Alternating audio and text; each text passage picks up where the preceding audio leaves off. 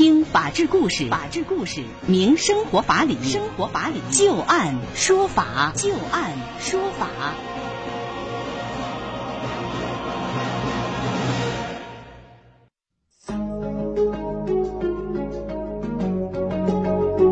北京时间的十八点零三分，您现在正在关注收听的是石家庄广播电视台农村广播，在每天的傍晚六点到六点半为您带来的就案说法，我是志晶。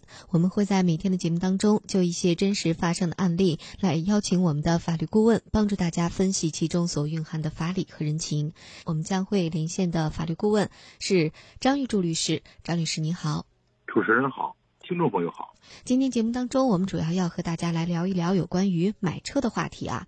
汽车已经成为了很多家庭必不可少的出行工具，不管是新车还是二手车，在汽车的销售市场啊都是十分的火爆。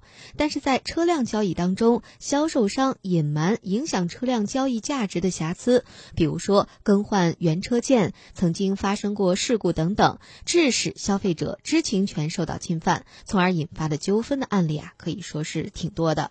那在今天的节目当中，我们就就一些汽车交易当中涉及到侵犯消费者知情权的一些典型案例，来和大家来说一说啊，买车维权。先来看第一个案例啊，更换部件隐瞒不告的事儿。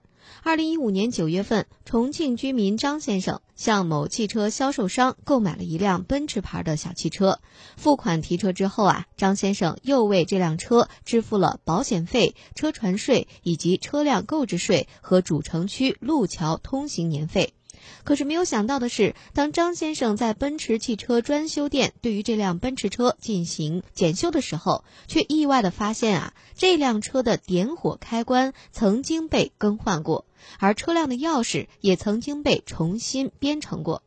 张先生怒向消费商讨说法，这个时候他才得知啊，原来二零一五年八月份的时候，销售商在进行售前检测过程当中，发现这辆车的点火开关存在着电气故障，于是就对于原厂配件进行了更换，并且对车辆钥匙重新编程。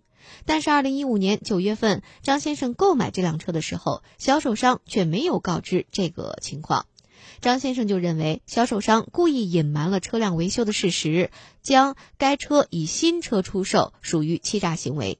于是，在二零一八年起诉到了法院，诉请销售商要返还购车款三十八万多元，并且要按照车款的价格三倍来进行赔偿，同时还要赔偿保险费、车辆购置税以及路桥费等等费用，一共是四万多元。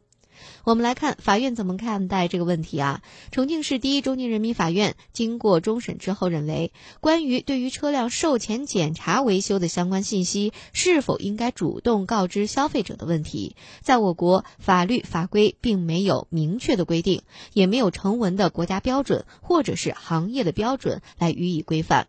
销售商受到行业认知的影响，没有主动告知这个信息，并没有主观上的恶意，因此他们的行为并不构成欺诈，并且销售商更换涉案的车辆点火开关的行为，也没有影响到车辆的使用性能，或者是导致车辆不符合质量要求，不符合法定的退货条件。但是，根据我国消费者权益保护法第八条第一款的规定啊，消费者享有知悉其购买使用的商品或者接受的服务的真实情况的权利。在本案当中，销售商在对于涉案车辆进行新车售前检测过程当中，更换了点火开关。该部件并非如雨刷、轮胎等易损的常规可替换的部件，在一定程度上会影响消费者的购买选择。那么，销售商就应该在销售的时候告知消费者，而销售商没有如实告知的行为，确实也是侵犯了张先生的知情权，应该对于张先生予以赔偿。据此，法院是以侵害消费者知情权来判决销售商赔偿张先生人民币三万元，并驳回了他的其他诉讼请求。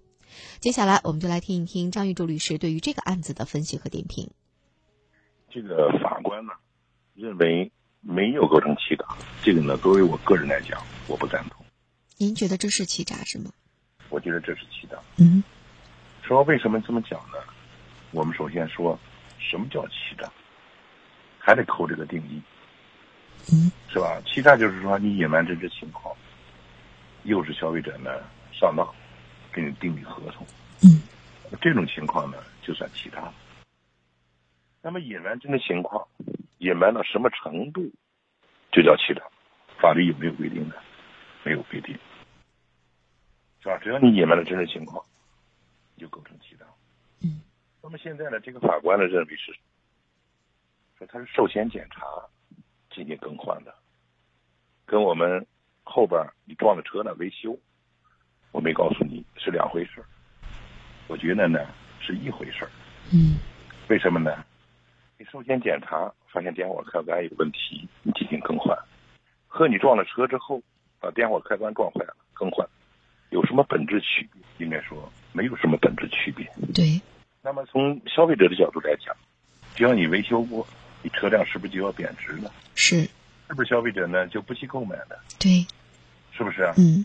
所以说从这点讲，我觉得他将破坏。嗯。其次呢，这个判决当中还在讲一个什么问题呢？就是说点火开关没有影响车的这种整体性能。嗯。说如果你要说说这个欺诈，必须要影响到整体性能，因或者我们这句话这么讲。说，如果你法院认为所谓的欺诈呢，第一，隐瞒真实情况；第二，第二呢，隐瞒真实情况之后，影响到车的这种整体性能了，那么在这个时候构成欺诈。那么你要下这个定义的话，等于是你在变更了法律的规定。嗯。法律没有规定说你隐瞒真实情况要影响到车体性能，嗯，才构成欺诈。对。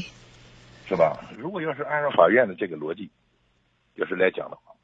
我撞了车了，我给你修了，修了之后呢，甚至可能比你原来的车还好。